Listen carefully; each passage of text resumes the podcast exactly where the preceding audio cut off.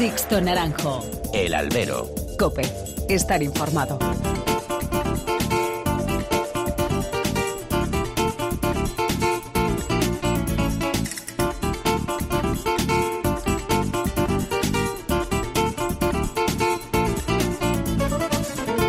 ¿Qué tal? Muy buenas y bienvenidos a esta nueva emisión del Albero, a la cita con los toros que tenéis todas las semanas aquí en cope.es. Recibid un cordial saludo de quien nos habla de Sixto Naranjo en nombre de todo el equipo que hace posible este programa. Bueno, ¿cómo lleváis la feria? ¿Aguantáis el tirón ya metidos en faena? Pues ha sido una semana intensa, la verdad. Con mucho que analizar y mucho también que matizar. Lo primero que hay que destacar, Bajo el abono, es cierto, pero a excepción de este martes, ha subido yo creo la asistencia media a la Plaza de Toros de las Ventas en esta primera semana de feria, con un condicionante más, la gran cantidad de jóvenes que tarde a tarde se están acercando hasta el coso de la calle de Alcalá. Y no, no es un mantra ni una frase hecha para tapar otros tópicos, no, es la realidad, y es que la fiesta parece estar viviendo un resurgir entre la juventud que se acerca a ella ante imposiciones y censuras. Y después está lo que hemos vivido en el ruedo. Semana dura, con varios toreros y novilleros heridos. Ginés Marín, Joselito Dame, Arturo Gilio. El doctor García Padrós, la verdad es que no se aburre, ¿no? Ello habla del compromiso de los que están haciendo el pasillo tarde tras tarde allí en las ventas. Y esta semana en lo artístico quiero destacar dos actuaciones. Por un lado, la faena o el faenón del Juli ante un toro de la quinta complicado, con el que firmó quizá su mejor faena en Madrid. Tremendo el mando, el conocimiento y el compromiso de Julián. Creó un quórum como nunca antes había conseguido en la cátedra, y solo el acero le alejó de una puerta grande que tenía en el bolsillo. Y por otro lado, un joven diestro que este martes firmó los mejores naturales de lo que llevamos de feria. Se llama Ángel Tellez, que toreó, además con una pureza desusada en estos tiempos, a un asaltillado toro de Arauz de Robles. Tres tandas, tres, le bastaron al torero toledano para llamar la atención de Madrid. Y a mí personalmente me trajo aromas a ese primigenio José Tomás allá por el lejano 97 ante un toro de Alcurrucén con el que abrió su primera puerta grande en Madrid. Su paso, la de Tellez a las semifinales de la Copa Chenel, encarecen este certamen y le dotan de un interés aún mayor. Ojo, ojo a este Ángel Tellez. Y más allá de estas dos cumbres también hay que destacar una seria actuación de Javier Cortés ante un importante toro del Pilar, la torería y hombría de Ginés Marín el día del Santo tras ser herido por un toro del Parralejo, o la proyección arrolladora del novillero Isaac Fonseca y la valentía de Joselito Adame tras una tremenda voltereta ante un toro de Arrauz que después tuvo una emoción bárbara en la muleta. Y capítulo aparte merece la vuelta de Talavante a las ventas. El extremeño cortó una oreja a un encastado toro de Jandilla. Dos tandas en redondo le bastaron a Alejandro para volver a hacer crujir a las ventas. Sin embargo, yo qué queréis que os diga, que le vi todavía un poco esquidado en cuanto a expresión y al contacto con el público. Le quedan todavía tres tardes y seguro, seguro que irá más. Por otro palo, pasaron de puntillas Morante, Aguado y Ortega. Los dos primeros con la corrida de la quinta. El tercero en ese mano a mano con Talavante. A los tres hay que esperarles. Sobre todo Aguado y Ortega. Hay que exigirles y hay que apretarles. Pero hay que tener paciencia por concepto y por juventud.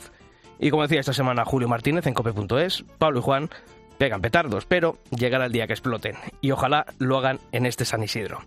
Ah, y no me quiero olvidar, siguen saliendo muchos toros que están embistiendo más de lo que se están aprovechando. Y en Madrid las excusas no sirven. Y a más de uno se le han visto las costuras. Comenzamos. Sixto Naranjo. El albero. Cope. Estar informado.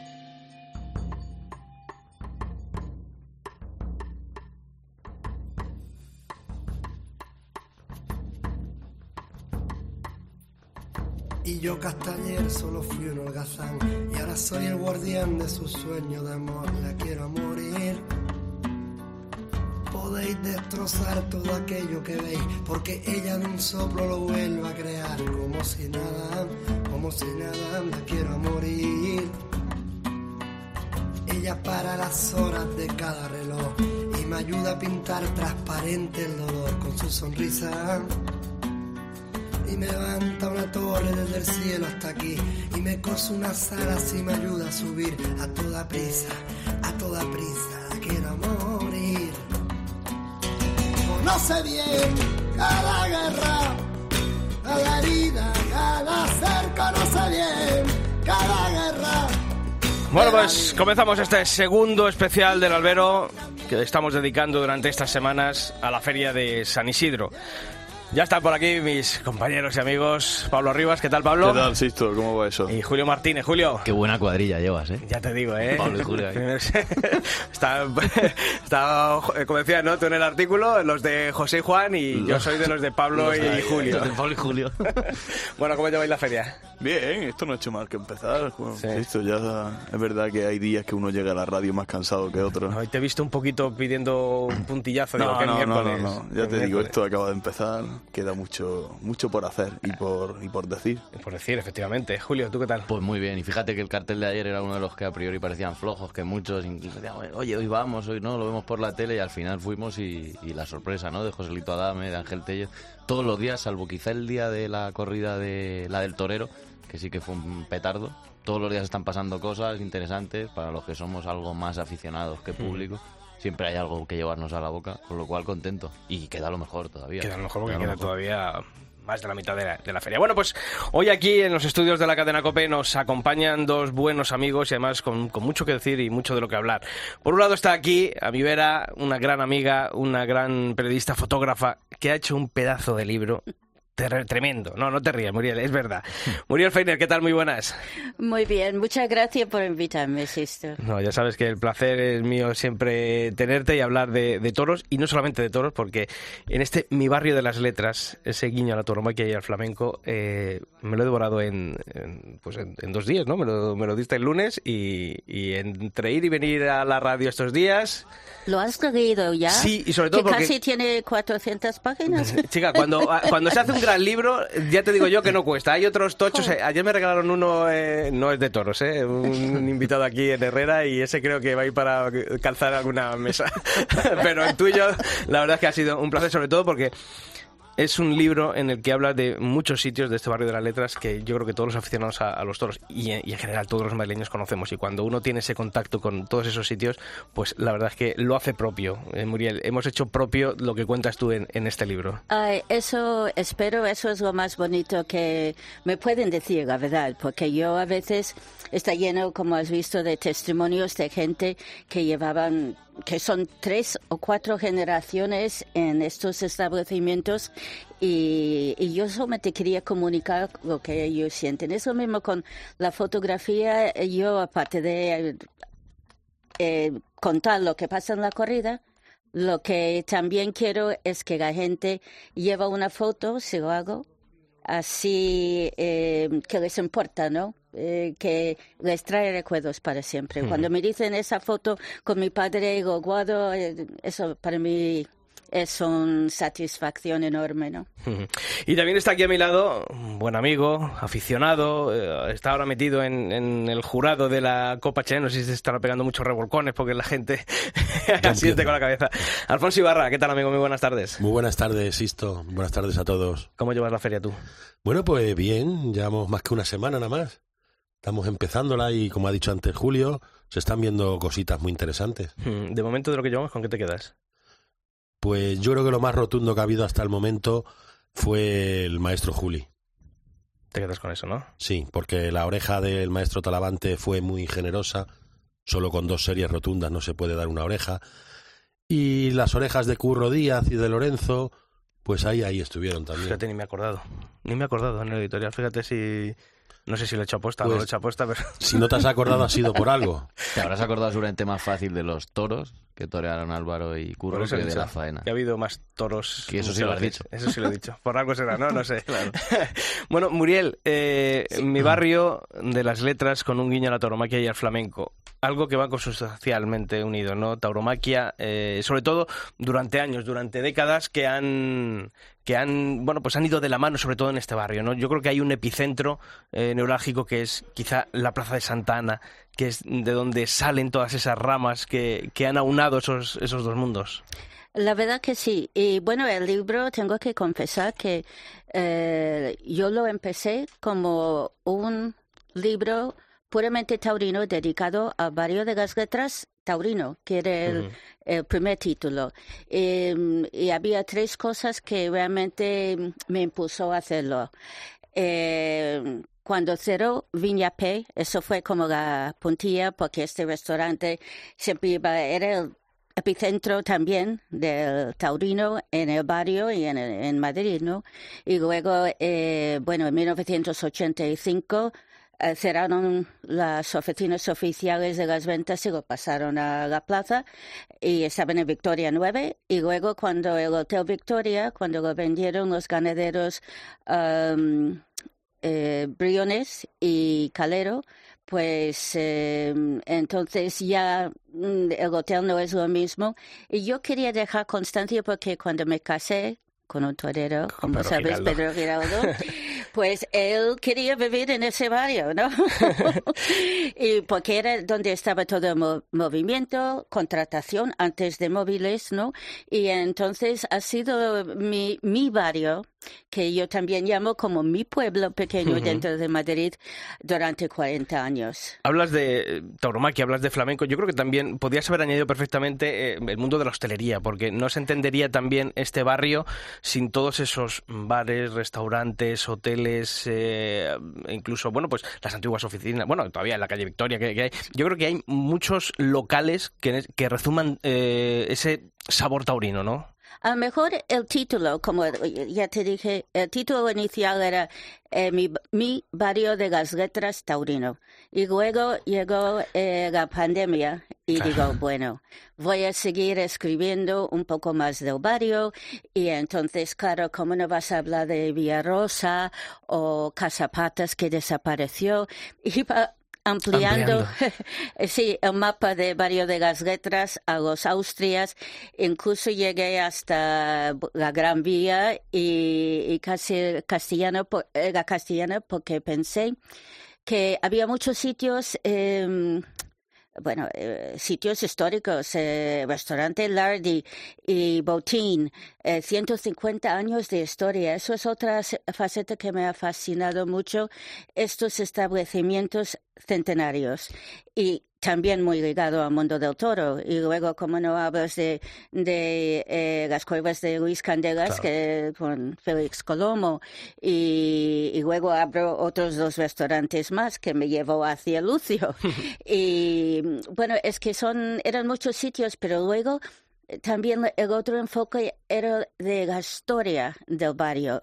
Y, por ejemplo, eh, yo no he encontrado un sitio donde a lo mejor no tiene nada que ver con toros, pero que tenía sus anécdotas. Mi tintorería, eh, mi relojería, que eh, iba allí en la calle Cruz, hay una joyería, una de las mm, más antiguas, pero de dos generaciones nada más. Y allí iba Victorino Martín Andrés para comprar relojes de bolsillo y Maciaga Ganda em, porque coleccionaba em, sellos y sobre todo monedas. eh, y entonces todos estos sitios tenían su, su anécdota. ¿Crees que el, el cierre del Hotel Victoria, como te he entendido o has dejado entrever, es, marca un antes y un después en el barrio, en, en lo taurino?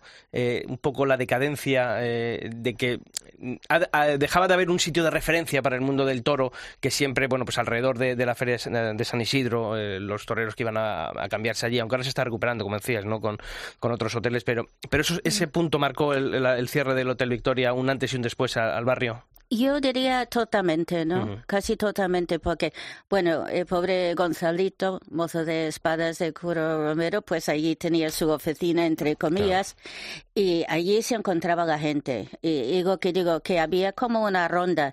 A lo mejor ah, ah, fueron a, mm, a bares como eh, la oficina, la hostelería, pero siempre al eh, Hotel Victoria, ¿no? Y cuando se hizo, hicieron la primera reformación y el bar Manolete, y luego ya había, era un salón enorme donde se podía sentar y hablar y hacer los contratos y todo, y, y luego a lo mejor iban a comer eh, a Viñapé o... Sí, sí, cambió muchísimo. También supongo que los móviles, porque ahora los taurinos no tienen No que verse. tener que llamar ni verse. Pero aún así, lo que, eh, lo que yo creo que necesitan es vivir el ambiente.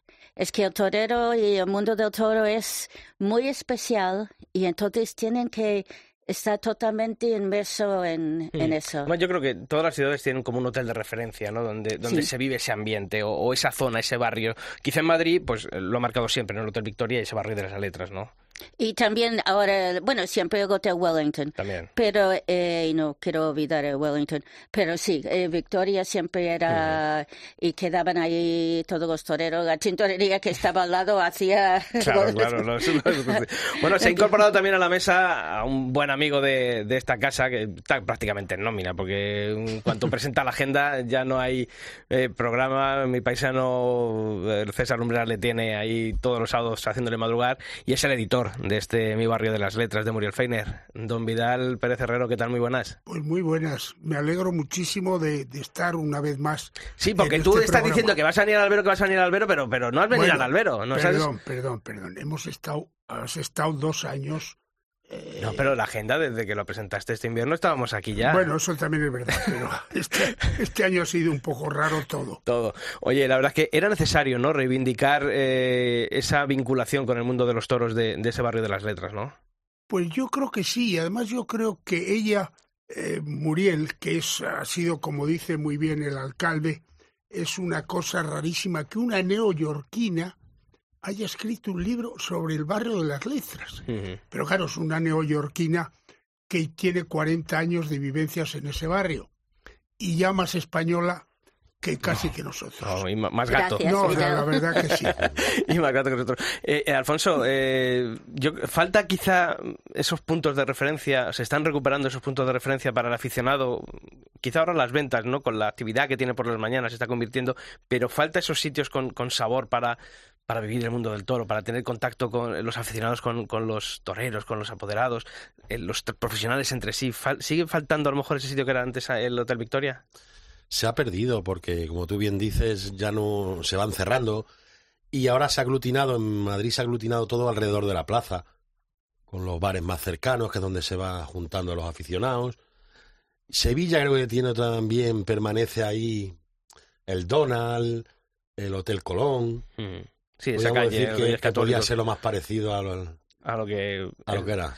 Muriel, un personaje con el que tú te quedas de los que has conocido de tantos y tantos que han pasado por este barrio. Venga, esto está difícil. Es dificilísimo. Porque luego, primero, es que tenía que haber agradecido el alcalde por, por escribir el prólogo, porque... Sí, tiene unas palabras preciosas. Sí, sí, sí, la verdad que sí, me impresionó mucho porque es lo que dice, lo que ha dicho Vidal, que yo soy una especie rarísima, ¿no?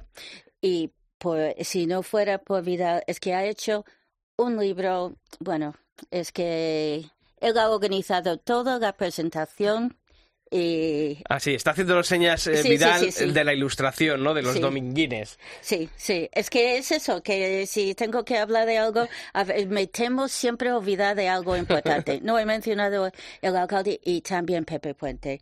Eh, cuando ya se había convertido en, en este libro tan grande, eh, hablé con Pepe, hijo, y digo, eh, mire, me gustaría un una ilustración de tu padre y me mandó tres o cuatro, pero este era. Y además Pepe, que además ahora ¿Y tenía- está en ¿Siguen la- teniendo el, el- el estudio a la salida de la Plaza Santana o...? No, el padre vivía, Sí. ese es un personaje muy especial también, vivía eh, sobre la cervecería alemana. Alemana.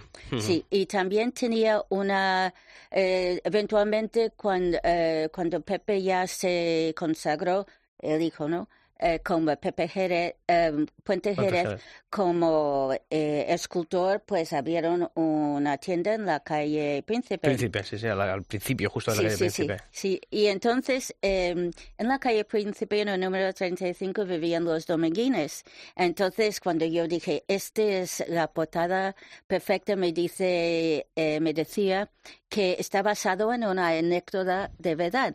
Son los eh, niños de los dominguines jugando al toro con el carro en la Plaza Santana. Y Domingo, como era muy... Adelante. Sí, cogió a su hermano Pepe con el carro y sabía, y le hice un poco de sangre, nada serio, pero él sabía que su padre le iba a dar bien y dice, se, se escapó de casa hasta la noche, volvió y ya tuvo que eh, eh, enfrentarse a las circunstancias y eso es lo que me dijo Puente Jerez. Y además ahora él está haciendo un toro en delante de la Sí, plaza. sí, sí. que- y es impresionante como, como está haciendo. Y la verdad, iba a haber un homenaje, no sé si es el día 25. Sí, vamos, no tengo aquí, 25, pero puede ser. a los dos. Es que a lo mejor eh, el arte corre por las venas, en los genes y todo, ¿no? Vidal, tú, eh, claro, tú eres de, de León, ¿no? Me parece. Eh, No, yo soy de Palencia. De Palencia, eso, de Palencia. Casado con una Ah, leonesa. Eso, yo sabía que tenías Una alguna vinculación. Eh, cuando llegas a Madrid, eh, ¿cuál es el ambiente taurino que tú te encuentras? Bueno, yo realmente eh, aficionado a los toros he sido, no he sido mucho, he sido por la Pero tradición, no, no, un mucho. momento, por mi tradición de Villarramiel de los encierros, que son pues eh, de 1400 y pico. Pero yo no he sido un gran aficionado hasta hace 20 hasta que empiezo la agenda. Cuando empiezo la agenda, empiezo a saber algo de cultura taurina, porque yo de toro, como decía Ángel Luis Bienvenida, de toro solamente lo saben las vacas. Pero, hombre, ahora ya sé algo de cultura porque en estos 28 años que, he hecho la agenda, ahora entiendo, cuando este año he repasado un poco todo, digo, la cantidad de información que hay en estas agendas. Yo me quedaba hasta sorprendido yo, porque han colaborado conmigo más de 700 personas, 800, si no hubiera sido imposible hacer esa agenda. 28, o sea que tienes que llegar a los 30. No, porque me Ya, retiro, sí. me he retirado este año, aunque Pero si me dijiste lo mismo con, con los 25, y Ya, aquí ya seguimos, llevamos 28. Pero es que ya no, es que me va a dar hasta vergüenza. Yo no voy a figurar este año, si se llega a hacer la agenda, porque hay una, pro- vamos, me han propuesto ciertas cosas y lo harán otros, pero no yo. Pero estarás ahí vigilante. Estaré detrás, sí. Pero, madre mía.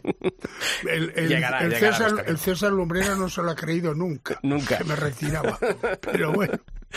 Bueno, pues eh, la verdad es que, eh, Muriel, te agradecemos muchísimo. Eh, oye, ¿cómo, cómo estás viendo tú la feria? No, no te voy a pedir que entres en profundidad, lo sé, pero, pero desde, el, desde el prisma de, de- de la fotógrafa que todas las tardes se acerca tarde a tarde a, a captar con, con la cámara lo que ocurre en el ruedo, ¿con qué te quedarías tú de lo, de lo que hemos visto? De- de- ¿Cuál fotografía de las que has hecho?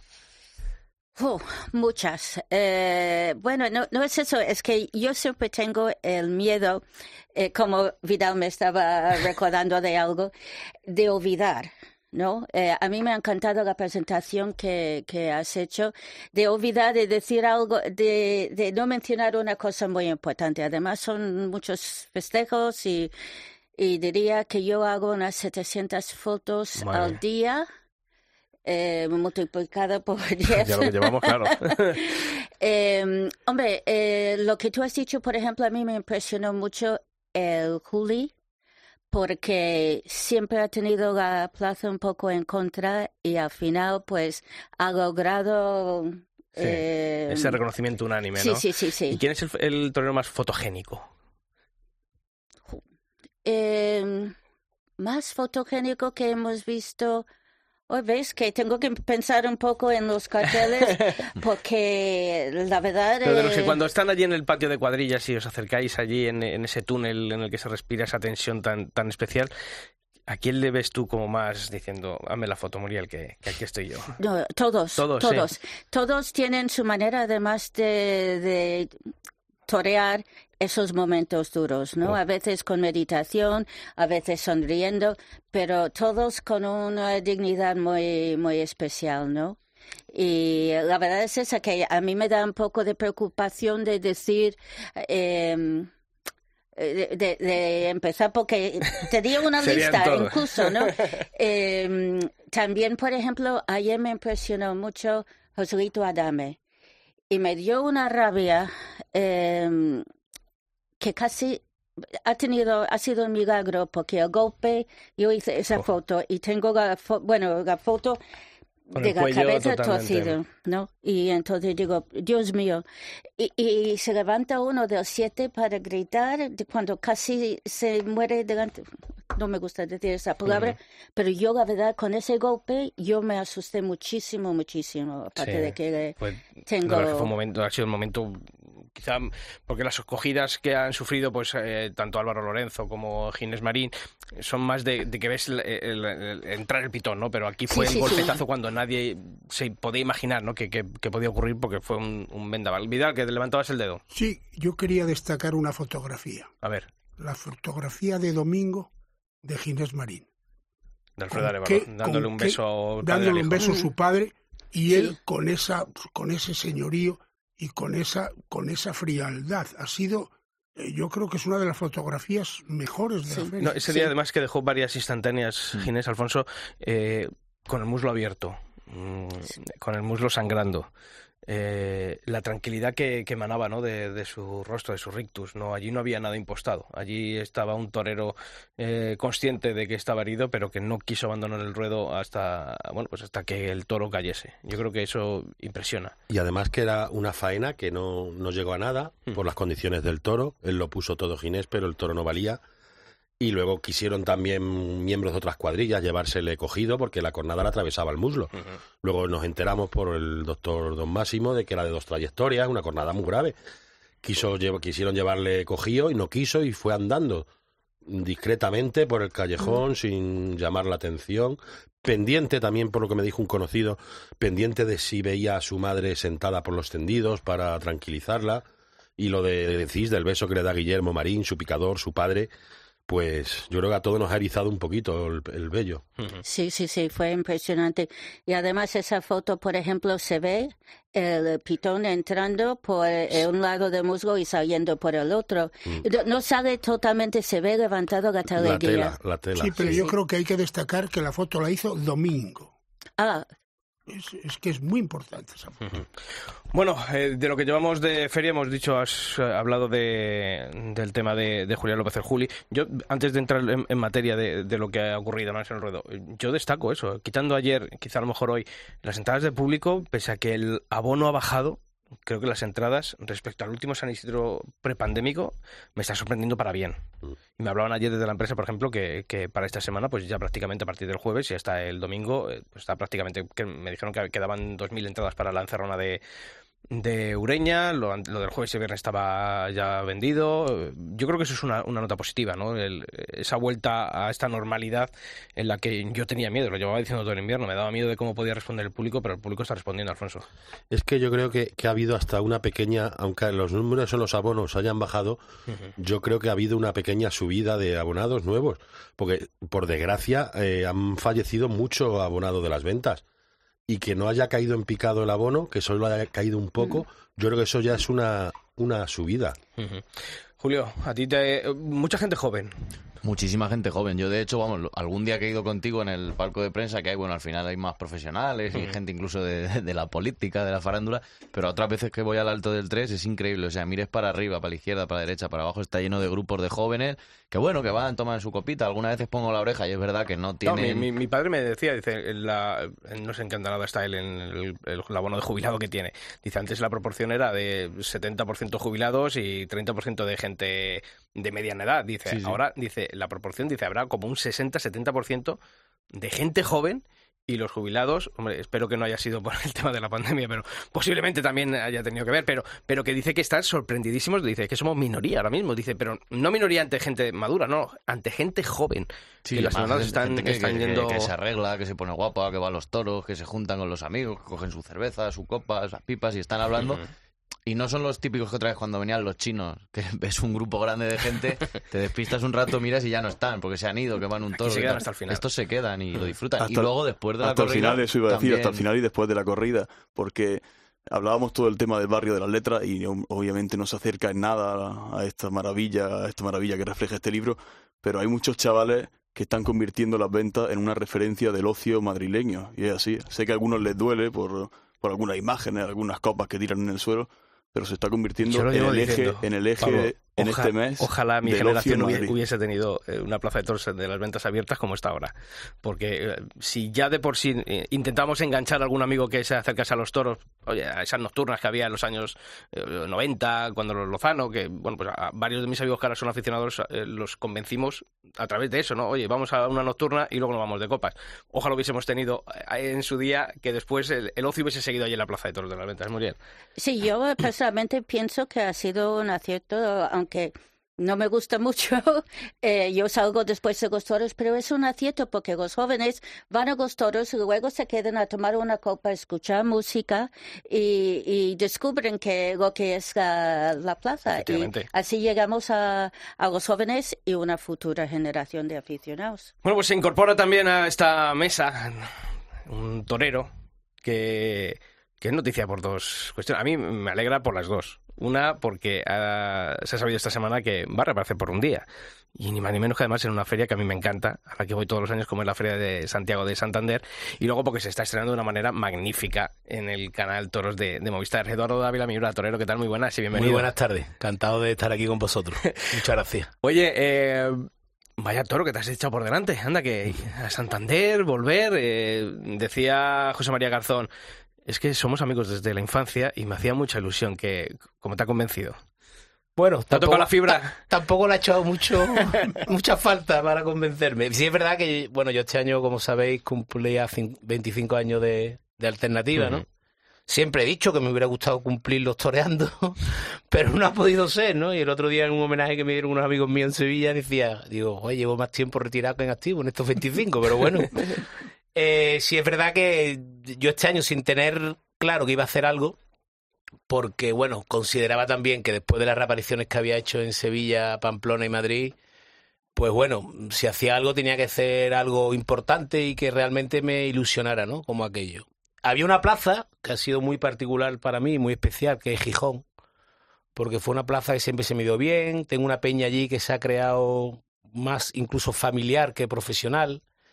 Y yo siempre pensaba que, que a lo mejor una Corea Toro en Gijón para celebrar los 25 años de alternativa, pues sí me, me podía encajar, ¿no? ¿Qué pasa? Que la plaza de Gijón cerrada, como sabéis, por la alcaldesa. Y, y entonces, en ese intervalo de tiempo que yo ya casi tengo descartada la idea, me llama José María Garzón, nos tomamos un café y, me plantea el, el- el tema de Santander, que es verdad, que es una plaza que está muy cerca de Gijón, una feria, como tú muy bien has dicho, de mucha categoría. Y sí es verdad que José María Garzón, que es íntimo amigo mío desde chico, pues nunca habíamos coincidido profesionalmente hablando. De hecho, él me, fíjate, él, él me dio el dato de que constituyó su empresa taurina en el 2006, el año que yo me quito de torear, ¿no? Entonces José María me decía, oye Eduardo, puede ser bonito, a mí me encantaría que pudieras torear conmigo. A partir de ahí ya empezamos a darle vuelta, bueno, y, y ya está todo encarrilado, si Dios quiere. Eh, claro, ahora estás en plena temporada televisiva. eh, ¿Has empezado ya a plantearte cómo va a ser esa preparación previa a Santander? Pues sí, ya, bueno, los días, fíjate, los días fui a tentar a casa de mi tío Sancho, que, que iba a tentar, y ya me, me fui para allá. Y, y fíjate, una cosa que nunca pensé en mi vida que iba a hacer y que me está encantando es, gracias a esto, conocer la casa de campo. Ah, mira. Porque por las mañanas, estando aquí en Madrid, llevo dos o tres días yendo a la casa de campo, que siempre había escuchado mucho hablar de la casa de campo, de los toreros de Madrid, pero nunca había tenido la oportunidad, porque yo nunca he estado en Madrid tiempo. Y bueno, y me voy allí por las mañanas y, y- y luego encima ves lo, lo grande que es esta profesión, porque llevo dos o tres días que me he encontrado con el Chapurra, Sí, hombre. con Enrique. ¿Y Sánchez Vara no lo ha visto por ahí? Porque A Sánchez normalmente Vara no lo he visto. Es el que todo el mundo dice que le ve por la casa de campo. Pues, pues fíjate, he coincidido con el Chapurra, que me ha hecho mucha ilusión, ¿no? Porque al final, oye, ves la ilusión y la, y la afición que tiene el Chapurra de estar entrenando todos los días, el hombre, y, y esperando esa oportunidad para torar de sobresaliente, vaya un tentadero. Y entonces me voy, llevo dos o tres mañanas con él que me está encantando. Poder compartir y descubrir la casa de campo, que la verdad no la conocía. Pues mira, eso que, que te estás llevando de, de Madrid. Oye, eh, ya habías hecho tus pinitos eh, con los compañeros de Radio Sevilla, de la cadena SER, en- durante la- eh, años, las retransmisiones de, de los festejos de, de Sevilla. ¿Cómo ha sido el... ¿Qué más fácil, la radio o la tele? A ver, Bueno, eh, yo creo que los primeros días que yo colaboré con Movistar en Sevilla se me notó un poco que venía de la radio, ¿no? Eh, al final en la radio quizás tenga que hablar más porque es verdad, el, el oyente no está viendo la imagen, ¿no? En este caso es verdad que al, al estar el telespectador delante de la televisión, pues el hombre está viendo la imagen y claro, y hay que intentar o, o tener cuidado de no decir lo obvio, ¿no? Bueno, poquito a poco me voy encontrando más a gusto eh, y sobre todo la verdad que me lo están haciendo muy fácil mi, el resto de compañeros, tanto Germán como Alfonso como Masi, todos con los que comparto la retransmisión. Me siento muy amparado y me siento cómodo. A mí es verdad, insisto, que el tema de los medios siempre me había gustado Y bueno, y estoy a gusto y disfruto y sobre todo me hace vivir la corrida con una intensidad que, que me gusta mucho más que, que vivirla solo como espectador, ¿no? A mí ya lo de la radio en Sevilla me gustó mucho de siempre, la verdad. Y también, bueno, pues mira, tuve la suerte que Televisión Española, las últimas corridas que televisó, también, Telecinco. Entonces yo creo que he llegado con un rodaje para, para asumir esto con responsabilidad, pero siempre con la, con la incertidumbre de no equivocarte y de no meter la pata, ¿no? Y sobre todo intentar, oye, lo que busco es intentar respetar a, a los compañeros al máximo y por supuesto también a los ganaderos y transmitir que esto es muy difícil. Esto al final creo que es algo que es muy difícil. Y, y se nota también el ambiente de televisar en Madrid a televisar en Sevilla, por el ambiente que, en cuanto a la afición, de- del nivel de exigencia de una, de otra, de la personalidad de cada afición. Sí, la verdad es que sí, ¿no? Eh, es curioso porque al final lo mismo que lo nota el torero, ¿no? Lo, lo nota el ganadero, lo nota cualquier persona, pues sí, es verdad que Sevilla... Sevilla, yo quizá en Sevilla mm, me notaba más tenso porque también llevaba menos tiempo, llevaba menos tiempo y estaba más... En Madrid la verdad que me siento muy tranquilo, mucho más tranquilo que cuando toreaba. ¿no? Oye, y entrando ya en lo que ha ocurrido en, en esta feria de la que estamos hablando, eh, ¿qué os pareció ayer lo de lo de Ángel Tellez? A mí, mm, a mí me encantó. O sea, a mí hubo un momento, eh, yo lo decía en el editorial, es que me recordó al José Tomás del 97, esas tandas de naturales a un toro de Alcurrucén, esa primera puerta grande como matador de toros. Yo creo que la gente incluso le costó, no sé si porque alguien no esperaba lo, que- lo que estaba ocurriendo, ¿no? Alfonso. Eh, es un chico nuevo que acaba de tomar la alternativa. También toreó el sábado en la Copa Chenel, que ha pasado de, ha pasado de fase. Y él de- desde novillero lo ha cantado, que va a estar bien. Y nos sorprendió hasta cierto punto, yo me lo esperaba. Sí, yo... Y esos naturales es que dicen, es que eso fue un gran triunfo. Hay triunfos que se rubrican con orejas, pero lo de ayer de Telle es un triunfo que merece una, una, una sustitución si hubiera, si por desgracia hubiera otra. Uf, lo que pasa para que- ponerle otra vez. ¿Creéis que... A ver las ailas. A ver las ailas. Pero va a haber valentía de poner a un chaval tan joven en los carteles, porque claro, no son cualquier sustitución. No aquí es el, del estamos 15, hablando... el del 15 de mayo para sustituir a Emilio era Claro. quizá más fácil para Pero ahora estamos hablando de beneficencia, estamos hablando de otro cartel con Roca Rey, estamos hablando de carteles...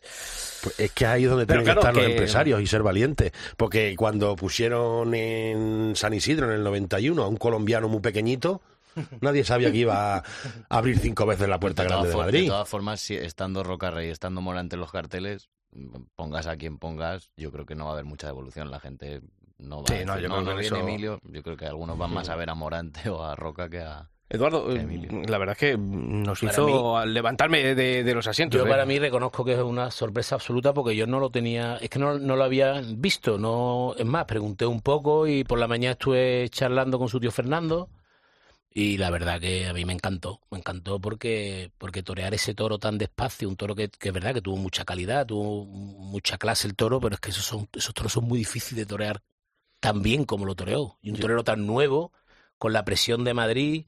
A mí, de verdad, que yo creo que los muletazos que pegó mm, los disfrutó él de principio a fin y hizo que los disfrutara el público. Sí, eso es, eso es fundamental. A Y lo que tú dices, ¿tu nombre es, perdona? Alfonso. Alfonso, eh, eh, es verdad lo que tú dices, oye, que sí, que si le corta la oreja, pues evidentemente hubiera sido mejor, pero que hay triunfos que están por encima de... Sí, yo y, creo que- y esa forma de torear... proyección, proyección de lo, que- Exacto. lo que se ve. Yo creo que es lo que hay que apostar. Y, el, el toro, eh, que se ha hablado un poco de él, a mí mm, me recordó eh, esa base que tiene Araújo de Robles de saltillo, ¿no? Esa forma tan despacito de humillar, de, de gatear, ¿no? Pegó, vestida mexicana. Uh, mexicano, que- mexicano, sí, sí, sí. Es que fue Pegó en un vestida mexicana. toro. Toro. con una clase, con un son, pero muy difícil, porque yo creo que cualquier toque a destiempo, cualquier momento que torearas un poquito más rápido de lo que el toro te pedía, y tuvo una capacidad de acople con, con el toro que a mí de verdad me sorprendió y me encantó verlo. Oye, eh, Alfonso, de los novilleros, Fonseca se lo llevó de calle. Sí, pero como lleva su última temporada pasada, eh, está en un momento que eh, atrae mucho al público en general, porque el otro día, el- para mí, el mejor toreo que hubo la vi por la televisión. No pude ir a la plaza, pero la vi y lo, y lo que hizo Burdiel me gustó mucho. Tuvo un toreo muy puro, pero que no llegó tanto al tendido como llegó Fonseca, que tiene una conexión con los tendidos tremenda. Y, y- perdona, muy bien. No, yo iba a decir que yo he, he estado viendo durante unas temporadas a Isaac y también veo que se ha evolucionado muchísimo, tiene un, un toreo en la cabeza, ¿no? Y a mí me ha encantado cómo Sí, estuvo. La semana pasada nos decía, ¿no? Que él quería, estuvo aquí, nos visitó aquí en el albero y ¿cómo- ¿qué decía? Que, que, que Que no quería... todo es arrear. Claro, que no todo es arrear. decir los toreros, no todo es arrear, que a veces cuando ya la gente te conoce, te va a ver, sabe quién eres, ya lo que quiere es un poco de evolución, no ver siempre ese arrear, ese valor, pero es que es muy listo, es que se le ve en la plaza que es muy listo, lo decías tú, lo decías. torea al de abajo y torea al de arriba, sabe perfectamente lo que quiere. Quizá en ese aire a lo mejor parecido a Roca Rey, pero con su personalidad, coge la montera, de golpe eso que cogió la montera y se ponía a torear con la montera en la mano. a la gente. Se puso allá a bailar, con, hace cosas ha distintas, Alfonso una pero- capacidad de conexión. Sí, sí, sí. Yo creo que además la tarde era un- se estaba haciendo plomiza y creo que en cuanto él empezó la faena, Mm. yo creo que es de los momentos en los que la plaza de las ventas en esta feria ha estado más atenta a un torero. Eh, lo, no- lo tengo clarísimo. Porque se notaba, ¿no? La gente que había expectante, ¿no? Y es verdad que está ese rum rum, ¿no? De siempre de que recuerda a Roca Rey, pero en redes sociales, se está hablando estos días. Pero yo creo que con esas carencias técnicas lo hacen incluso más atractivo, ¿no? Para el aficionado. A mí, me, por lo menos, me, así me Sí, se ve más imberbe en cuanto a a Roca Rey le veíamos un oficio Hombre, ya claro. aprendido de que venía de serie, ¿no? Y, y a él todavía, le, bueno, pues está en ese camino, ¿no? De, de aprenderlo. Eh, los de, ¿cómo Los de José y Juan, ¿no? Eh, los de, Los de Pablo, y Juan. Los de Pablo y Juan. Los de Pablo y Juan. Eh, hay que esperar a Pablo Ortega, a Juan Ortega y a Pablo Aguado, ¿no? Es verdad que no sé si se los está exigiendo ya demasiado, o ellos están ahí en ese momento Sí. de indecisión, pero no podemos cagarnos a los toreros de, de esa trascendencia, ¿no? ni se puede eh, meter, o sea, ni se puede hablar tan bien y lanzar las campanas al vuelo cuando las cosas salen, ni te puede, ni puede la gente perder la paciencia y- o pensar que esos toreros ya no, oye, porque esta profesión es muy difícil, porque aquí los toreros pasan rachas, requiere una madurez no solo profesional, sino también personal, y ellos han pasado de- del factor sorpresa, que en el toreo es muy importante, a que ya la gente te va a ver a la plaza con una expectación y, y pasas de, de toreado en un año de pandemia, que toreas poco, Linares, no sé qué, a verte en Sevilla, en Madrid, con la figura del toreo al lado, que, que esos, cuando son figuras del toreo son porque son extraordinariamente buenos y, y la mirada que te pega en el patio cuadrilla ya no tiene nada que ver con lo que has vivido antes y eso es muy difícil de, de Y con este- soportar. Y con este Morante, es que los han sentado en la mesa no ya de Morante, sino del Morante actual, desde el Arcientas, desde el que viene. Y competir Yo creo contra que hay que Morante tener paciencia, sí. Complejo. Yo, yo creo que hay que tener paciencia y esperar y ojalá la gente eh, entienda que, que son que son toreros que han toreado muy poco. Mm. Es que en el fondo ven los números, han toreado muy poco, son muy nuevos. Y quizá Alfonso Juan es el que lo está pasando, entre comillas, peor. Sí, porque por lo que leí en prensa al día siguiente el petardo de Jerez fue casi más gordo que el de Madrid. También lo que pasa es que ahora mismo, ya no por Juan ni por Pablo, pero lo hemos visto hasta con Ginés Marín, se le exige demasiado a los toreros. Estamos con las redes sociales, con tantas modernidades, que queremos que ir muy rápido en todo. Y o triunfan, o facturan a diario, o todos los días hay algo, o este ya está muerto. Y no, como ha dicho el maestro Dávila, el toreo es una cosa muy despacito y una cosa de tiempo. Y nosotros queremos todo ahora en la mano, pronto, venga, pum. Y una cosa que sí quiero, ahora que me has dado la oportunidad de la palabra, me quiero disculpar aquí ante tus micrófonos, ante Joselito Adame, por el trato que parte de nuestra plaza le dio ayer en Madrid. Que fue, no estuvo bien. Yo le tiré mi sombrero y es la primera vez que le tiro el sombrero a un mexicano. Qué arte. Y fue por eso, porque no se le trató nada bien. El público de Madrid siempre ha sido exigente, pero no ha sido tan intransigente como estuvo ayer. Y que me disculpen, maestro Joselito, dame si algo me toca a mí. Yo, yo te voy a decir lo, bueno, lo que escribí, ¿no? A mí me parece que tu- tuvo un lote de triunfo. Yo creo que tuvo un lote de triunfo porque tanto el sobrero de Chamaco como después el, toro, el que le, cogió, eh, fue un lote de haber cortado una y una oreja. Pero es que si los mata, se la corta. En el, es en en Si en mata, primero creo que eh, ciertas recriminaciones en cuanto al sitio, al quedarse un poquito fuera, creo que fueron justificadas, pero luego es verdad que a mí me parece que quien se levanta después de ese topetazo que ha tenido, eh, que luce al toro, que eso lo hablamos Julio y yo por WhatsApp ayer en, Que la fue plaza, muy generoso que fue, con los fue muy, toros. bueno, Tanto más, más con el segundo. caballo, Sobre todo con el segundo. A mí el segundo toro me asustaba mucho y la voltereta esa la vi venir porque el toro por el lado izquierdo siempre embistió muy derecho y a la esclavina. Lo que no entiendo, bueno, sí lo entiendo, que estás en Madrid, pero cuando yo lo veo que va a pegar un estatuario Hmm. eh, pegado a las tablas por ese pitón izquierdo, Y el toro tan abierto. no lo toca No casi. lo tocan. El toro viene derecho a él.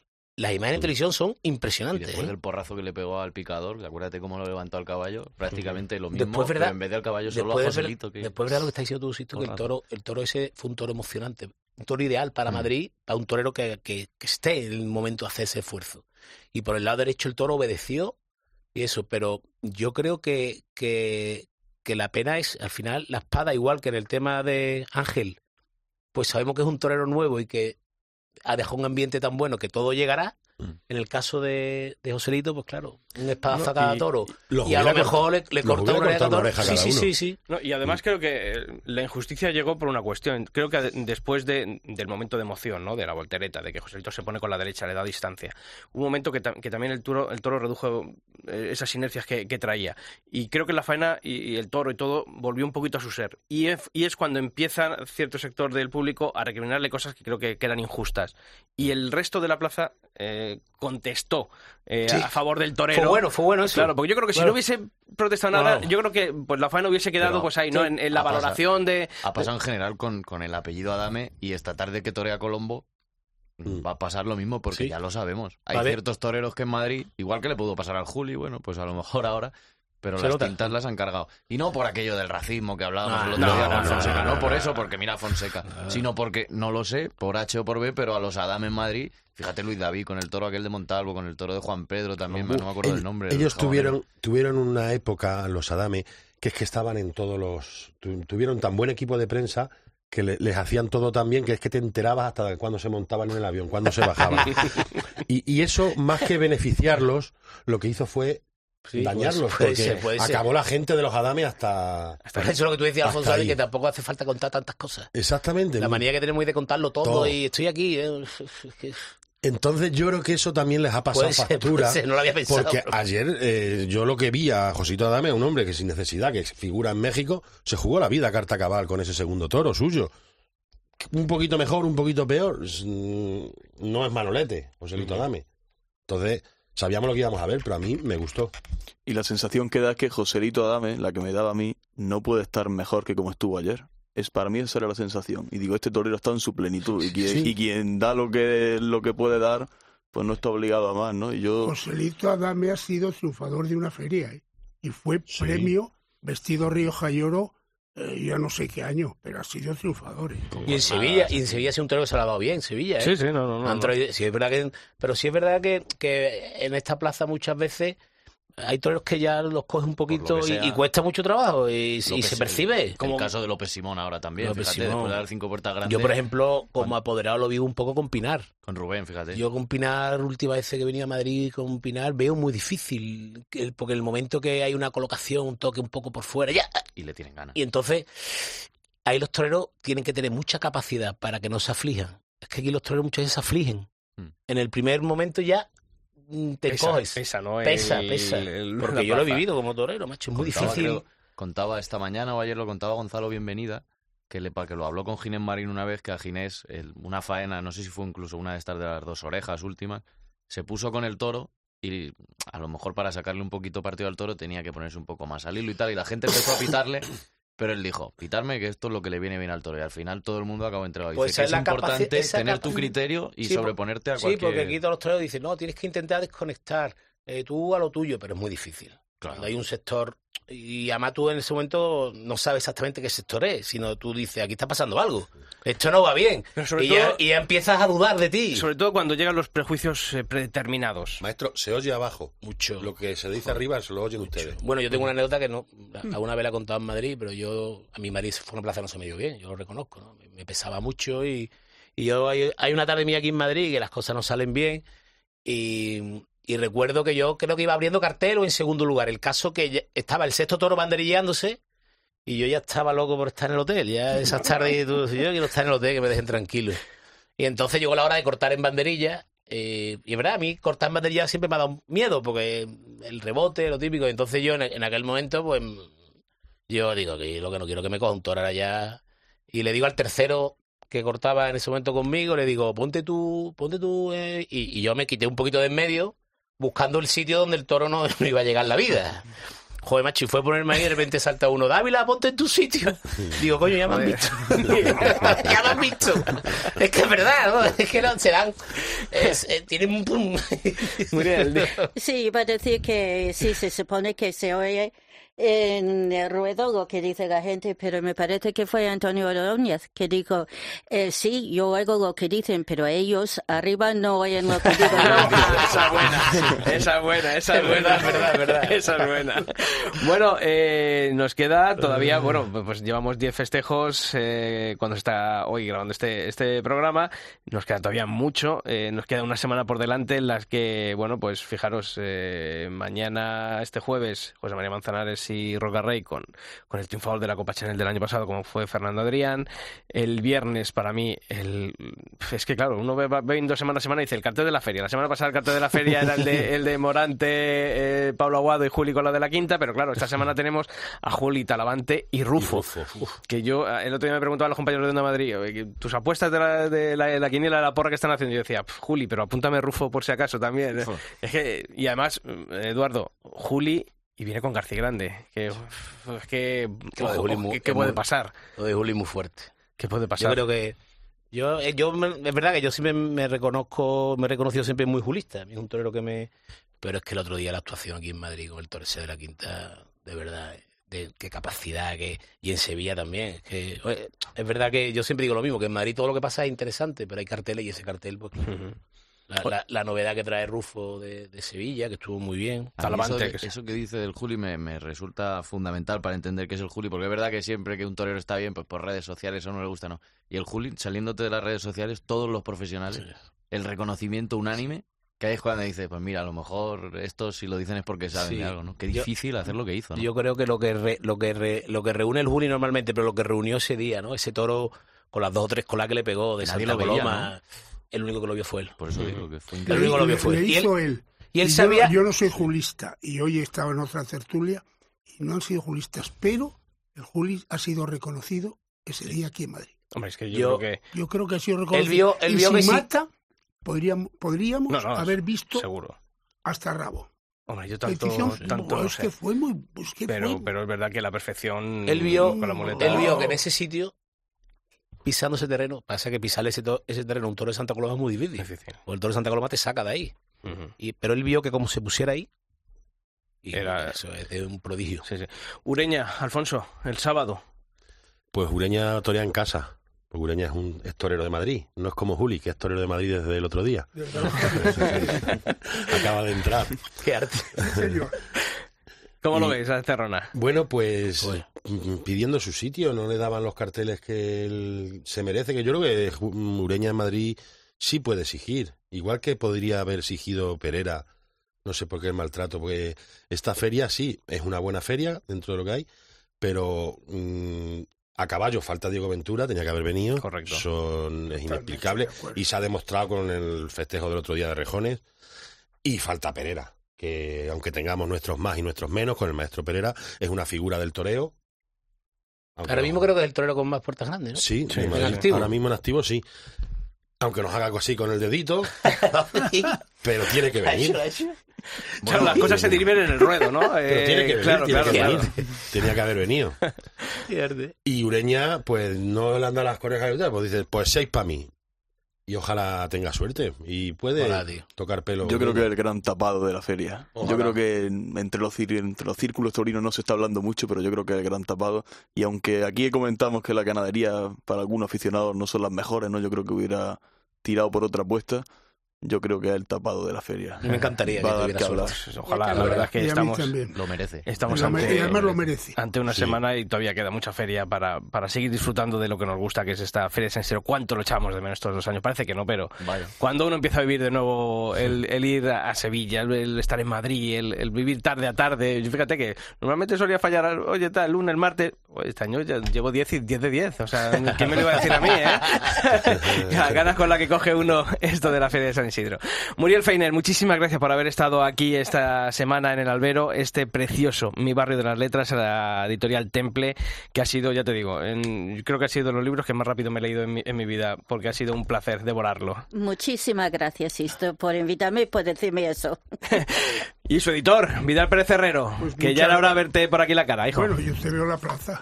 Ya, ya, ya, ya, ya. Pero muchísimas gracias y tengo mucha ilusión con este libro, de verdad. Sí. Porque además se lo merece Muriel. ¿eh?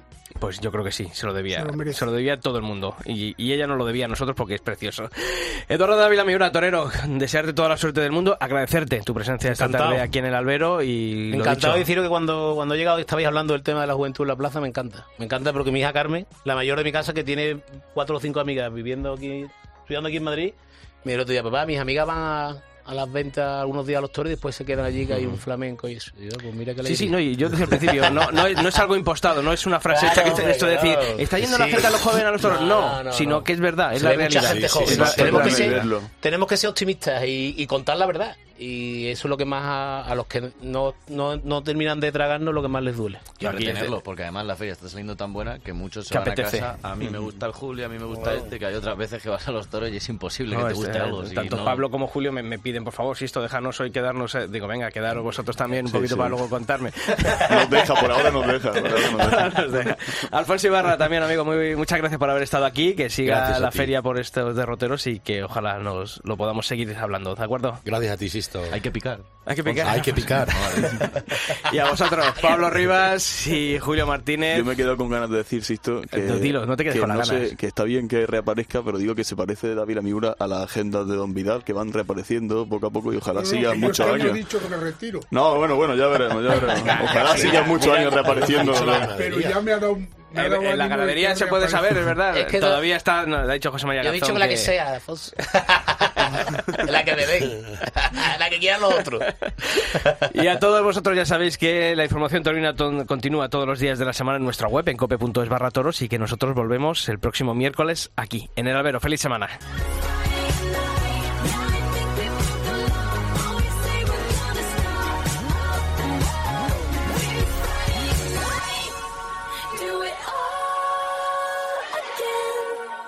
Sixto Naranjo. El albero. Cope. Estar informado.